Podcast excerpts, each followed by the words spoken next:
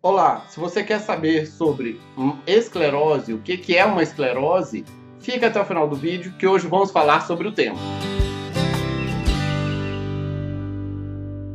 Olá, meu nome é Dr. William Rezende do Carmo, sou médico neurologista, fundador da Clínica Regenerate e no meu canal falo sobre neurologia geral, Parkinson, dor, sono, emoções e toda semana temos o Neuronews, no qual trazemos as últimas novidades do mundo da neurologia para você.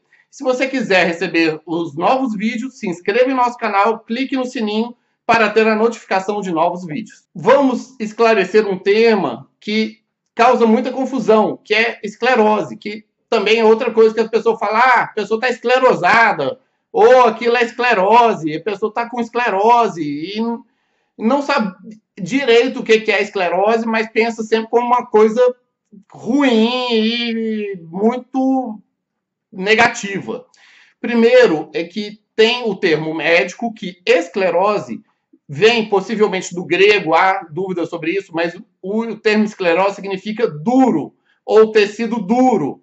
E isso veio é, traduzido para a medicina com várias doenças aonde anatomicamente você pega lá em pós-morte, estuda e tem tecidos biológicos que estão duros, que não era para estar duro. E quando esses tecidos biológicos estão duros, aquilo é uma esclerose. O que, que veio é que antigamente, muitas das pessoas que ficavam dementes e quando eles estudavam, tinha tecidos escleróticos no cérebro da pessoa. E aí a pessoa falava que estava esclerosada. Mas não é tudo que é esclerose que é demência. E não é toda demência que é esclerose e falar a pessoa está esclerosada, isso não existe na medicina. Isso não é, um, não é um termo, isso não quer dizer nada.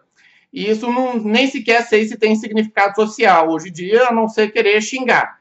Que, ah, fulano está esclerosado. Mas sei lá ainda direito o que é esse xingamento. Porque, eu, no meu entender, isso já não é mais usado. Mas, esclerose, e tem várias doenças que levam o nome esclerose, dentro da neurologia, como esclerose lateral miotrófica, esclerose múltipla, esclerose hipocampal, esclerose tuberal, esclerose lateral primária e aterosclerose dos vasos que levam o sangue para a artéria. E cada uma dessas escleroses que levam a esse termo esclerose é uma doença totalmente diferente da outra. Uma coisa é a esclerose lateral amiotrófica. A esclerose lateral amiotrófica é a doença do Lilgoy, do rebatedor.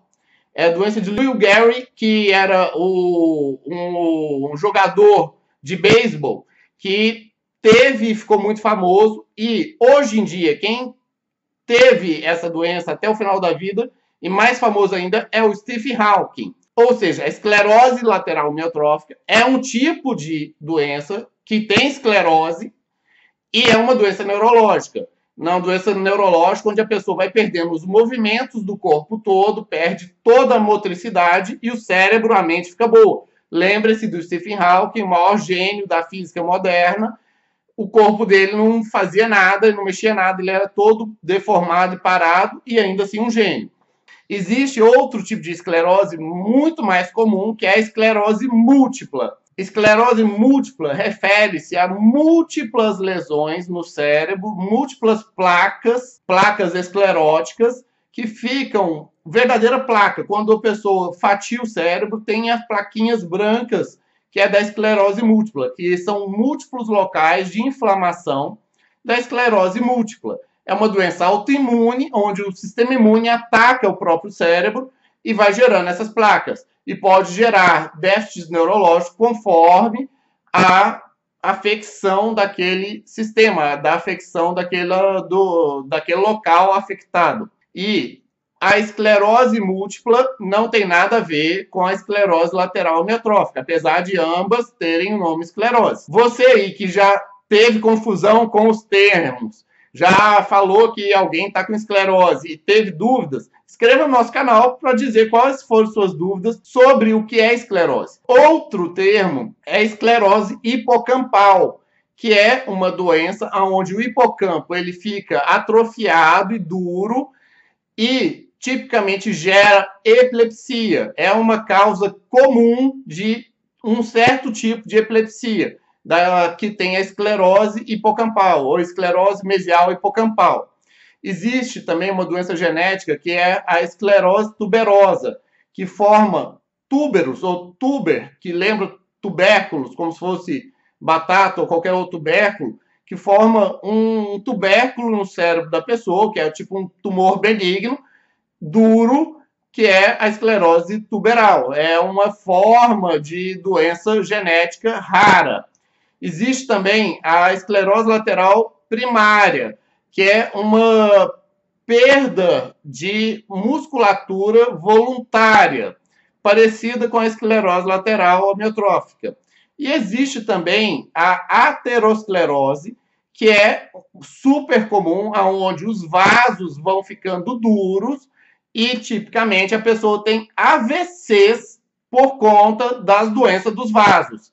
E o AVC vem como consequência da aterosclerose, tá? E aí a pessoa fica sequelada por conta de ter aterosclerose. Então, o termo esclerose em medicina significa duro, que tem algum tecido biológico que está duro, que não deveria estar, mas pode ser vários locais, que nem no rim, que tem é, glomerulonecrose, é, glomerulosclerose focal, tem a esclerose liquênica de pele, tem esclerose é, subcondral, tem esclerose é, sistêmica múltipla, como uma doença reumatológica, tem vários tipos de esclerose. Então, esclerose não é só uma pessoa esclerosada que está ruim da cabeça. Esclerose pode ter vários sentidos e até mesmo pode ser doença neurológica, a pessoa nem está ruim da cabeça, como esclerose lateral miotrófica, que afeta tudo menos o raciocínio e o entendimento da pessoa, tá? Se gostou do nosso vídeo, dê aquele like, compartilhe o vídeo e veja outros vídeos do nosso canal. E conhecimento, quanto mais compartilhado, melhor para todos. Abraço, até mais.